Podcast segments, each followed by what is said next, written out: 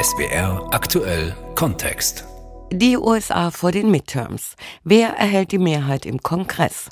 Am 8. November finden in den USA die Zwischenwahlen, also die Midterms, statt.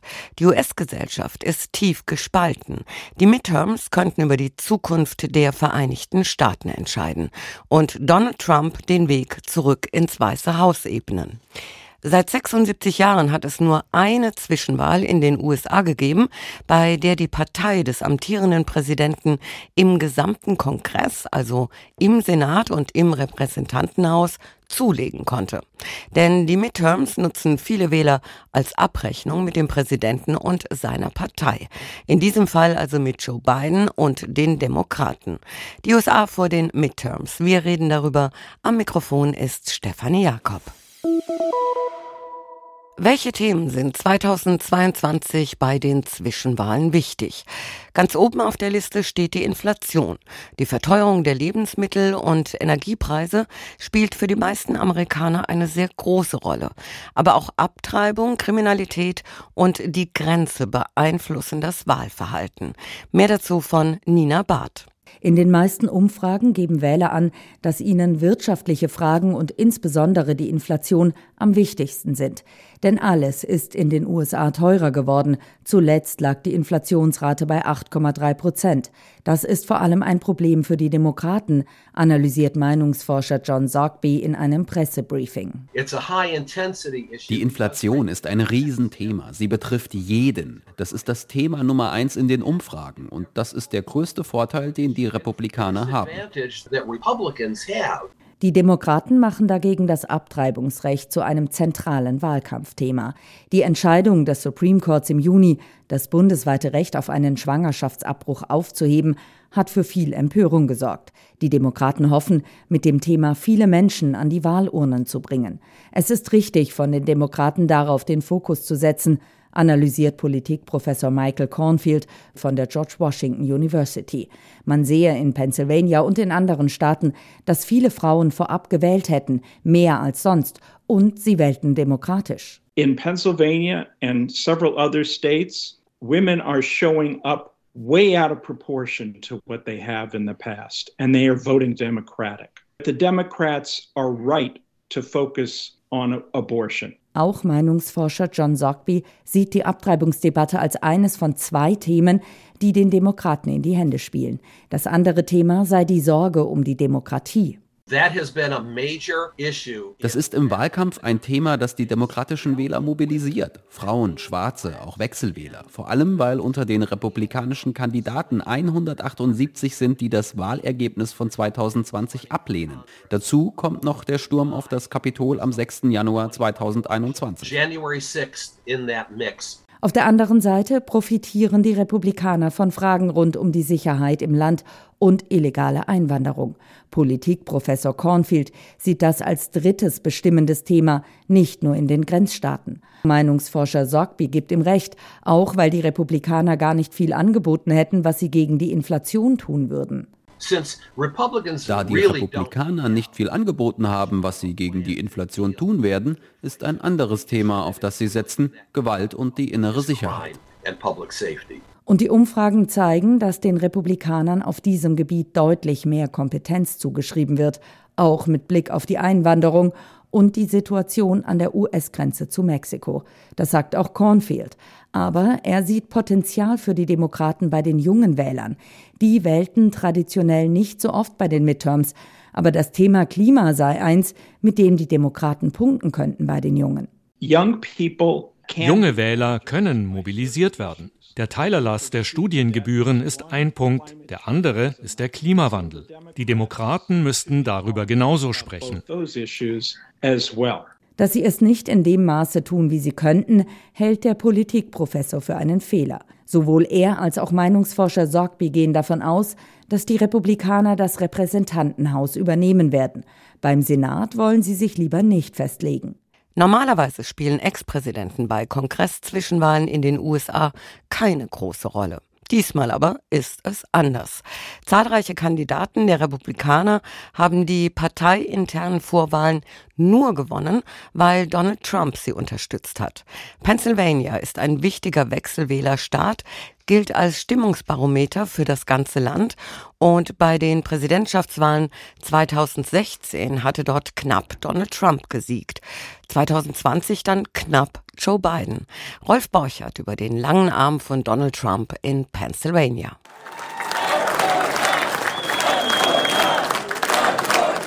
Vote for Doug ruft das Publikum im Konferenzzentrum von Packville am Stadtrand von Scranton. Die Leute warten auf Doug Mastriano, Gouverneurskandidat der Republikaner für Pennsylvania. Auch Christine, Mutter von vier Kindern. Sie ist hier, weil Mastriano von Trump unterstützt wird und sie Donald Trump liebt, wie sie sagt. Er hat unser Land stark gemacht. Wir waren vereint. Unsere Kinder waren sicher in der Schule und wir hatten mehr Geld in der Tasche unter Trump, meint Christine und sagt noch, ich kann es nicht erwarten, ihn zurückzubekommen.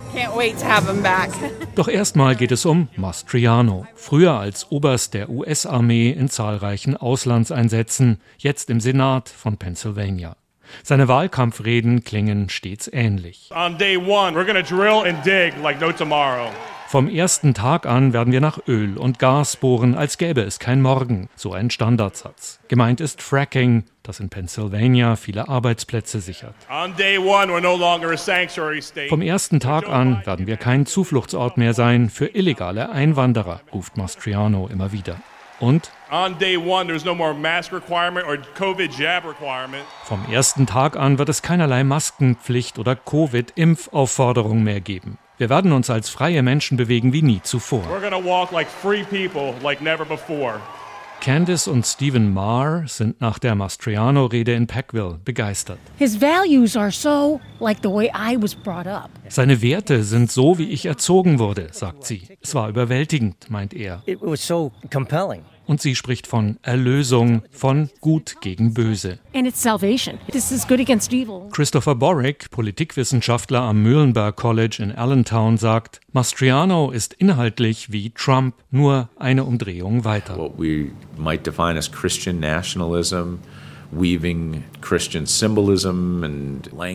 Wir könnten es als christlichen Nationalismus definieren. Er webt christliche Symbolik und Sprache in seine Wahlappelle, ist einer jener Politiker, die für die nächste Ebene Trump 2.0 stehen. Auch Mehmet Oz hat seine Kandidatur Donald Trump zu verdanken. Bekannt geworden als Fernseharzt Dr. Oz hat er mit umstrittenen Heilmethoden und Heilmittelverkäufen viel Geld verdient. Jetzt kandidiert er für den Senat in Washington. Erst lag Oz in Umfragen weit zurück, doch seit sein demokratischer Gegenkandidat John Fetterman mit den Folgen eines Schlaganfalls kämpft, hat Oz aufgeholt. I'm running for the US Senate because Washington keeps getting it wrong with extreme positions. Ich kandidiere für den US-Senat, weil Washington mit extremen Positionen ständig alles falsch macht, so Oz in der einzigen Fernsehdebatte mit seinem demokratischen Konkurrenten. Gleichzeitig versucht er, gewisse Distanz zu Donald Trump zu halten. Mehmet Oz spricht sogar von Gedankenaustausch zwischen Demokraten und Republikanern. Democrats, Republicans talking to each other. Robert Volpe, der in Allentown eine Bar betreibt, hat die TV-Debatte am Tresen verfolgt und meint, ich mag Dr. Oz vor allem, weil er ein erfolgreicher Unternehmer ist. Ich glaube nicht an alles, was er sagt, aber ich glaube an das meiste, was er sagt. Für den Politikwissenschaftler Christopher Borick punktet Oz vor allem durch eins. Er ist eine Fernsehbekanntheit und Fernsehfiguren wissen, wie man ein Publikum anspricht.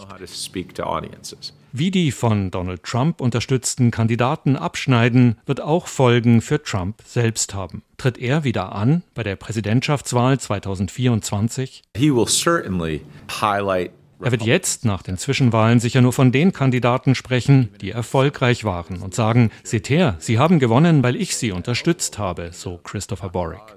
Die, die verloren haben, wird er nicht erwähnen. Aber wenn zu viele Trump-Kandidaten verlieren, wird bei anderen Republikanern schon die Frage lauter werden, ob Trump eher eine Last ist. Ob die Partei alles erreichen kann, was Trump will, ohne Trump. Die USA vor den Midterms. Darum geht es in SWR aktuell Kontext.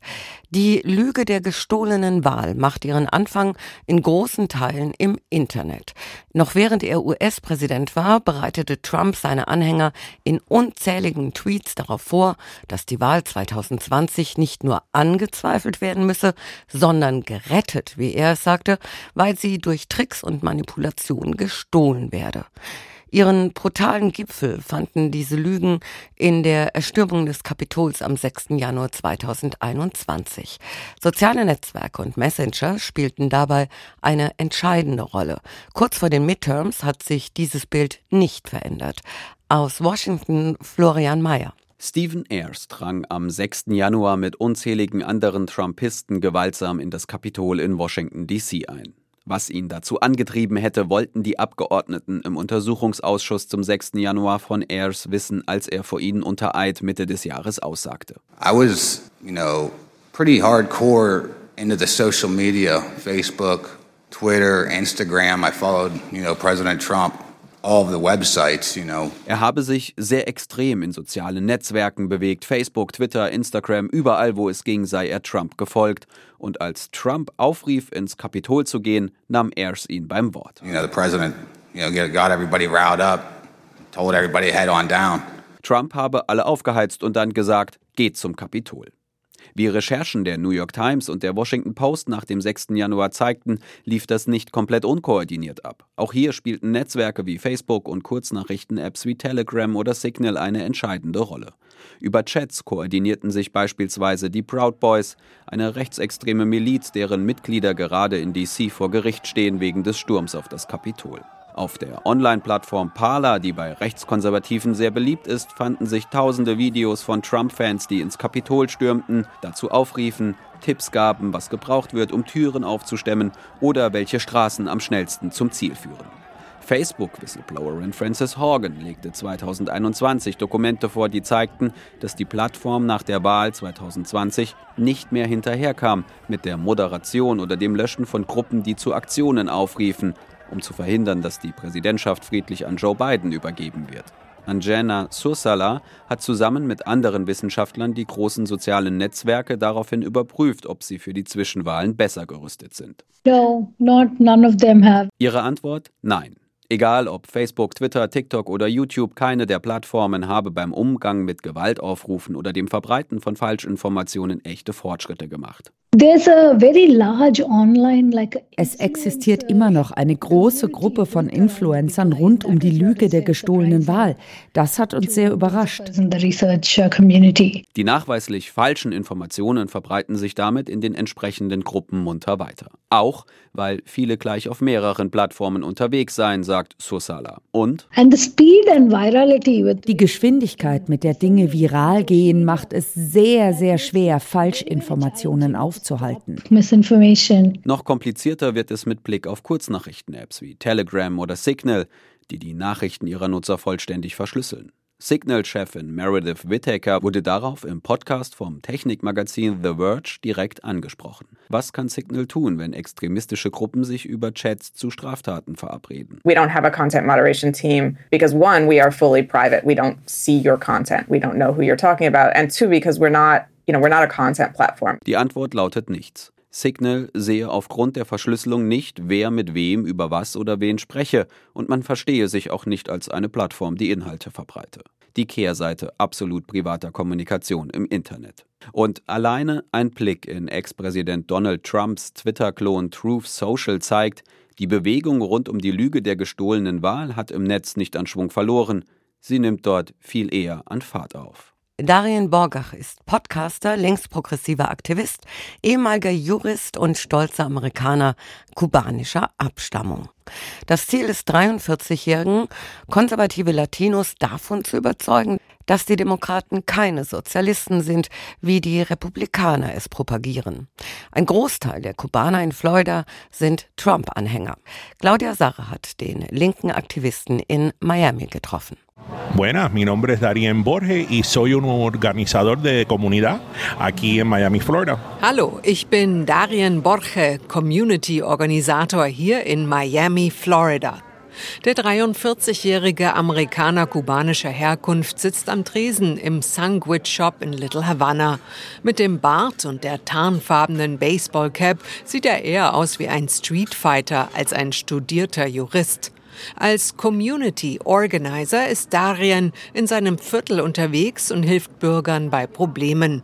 Er ist Berufsprotestler, wie er sagt. I'm a professional protester. I call it. I really believe in field work. Ich glaube wirklich, vor Ort zu sein ist entscheidend. Heutzutage spielt sich alles auf den sozialen Netzwerken ab. Aber vor allem mit der ganzen Falschinformation braucht man Leute draußen. Das kann eine Wahl entscheiden. And that is what I do. It can make or break an election, and it has. And it has. Darian Borche ist überzeugter Linksliberaler. Mit dieser politischen Überzeugung ist er in der kubanischen Community deutlich in der Minderheit.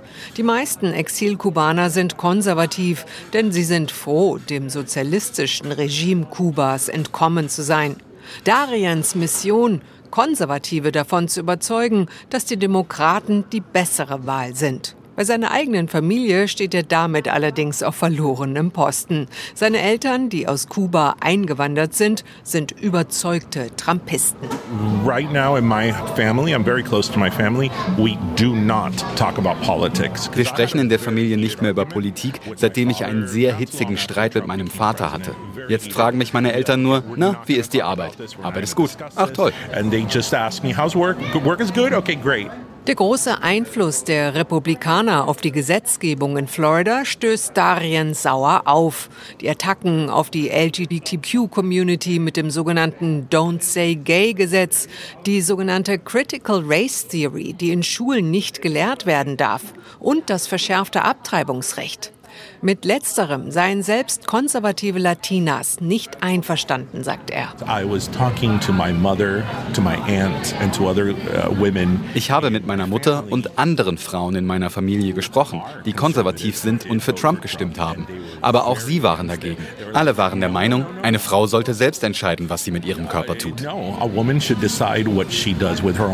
Die Republikaner hätten mit einer geschickten Kampagne die spanischsprachige Community überzeugt, dass Joe Biden und seine Demokraten Sozialisten seien, so der Aktivist. Und viele Latinos glaubten an dieses Märchen, weil sie durch ihre Flucht aus Kuba bis heute traumatisiert seien.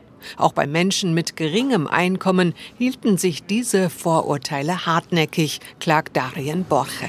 Hialeah has one of the largest per capita enrollment of Obamacare. Im Stadtteil Hialeah haben die meisten Menschen Obamacare. Ein hoher Prozentsatz lebt in Sozialwohnungen. Sie bekommen Lebensmittelmarken und andere staatliche Unterstützung. Und sie sind die Ersten, die sagen, wir hassen Sozialisten.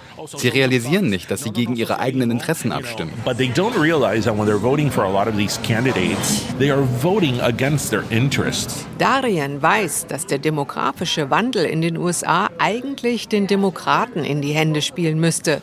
Mit Vorhersagen für die politische Zukunft der USA ist er jedoch vorsichtig. I'm neither optimistic nor pessimistic. I'm cautious. Ich bin weder optimistisch noch pessimistisch. Es gibt Daten, die belegen, dass es immer mehr Latino-Wähler gibt, aber die tendieren nach rechts. Und das ist besorgniserregend. They're skewing right. And that's a concern. Darien Boche muss noch viel Überzeugungsarbeit leisten, wenn er aus Florida einen demokratischen Staat machen will. Die USA vor den Midterms. Das war SWR aktuell Kontext. Danke fürs Zuhören, sagt Stefanie Jakob.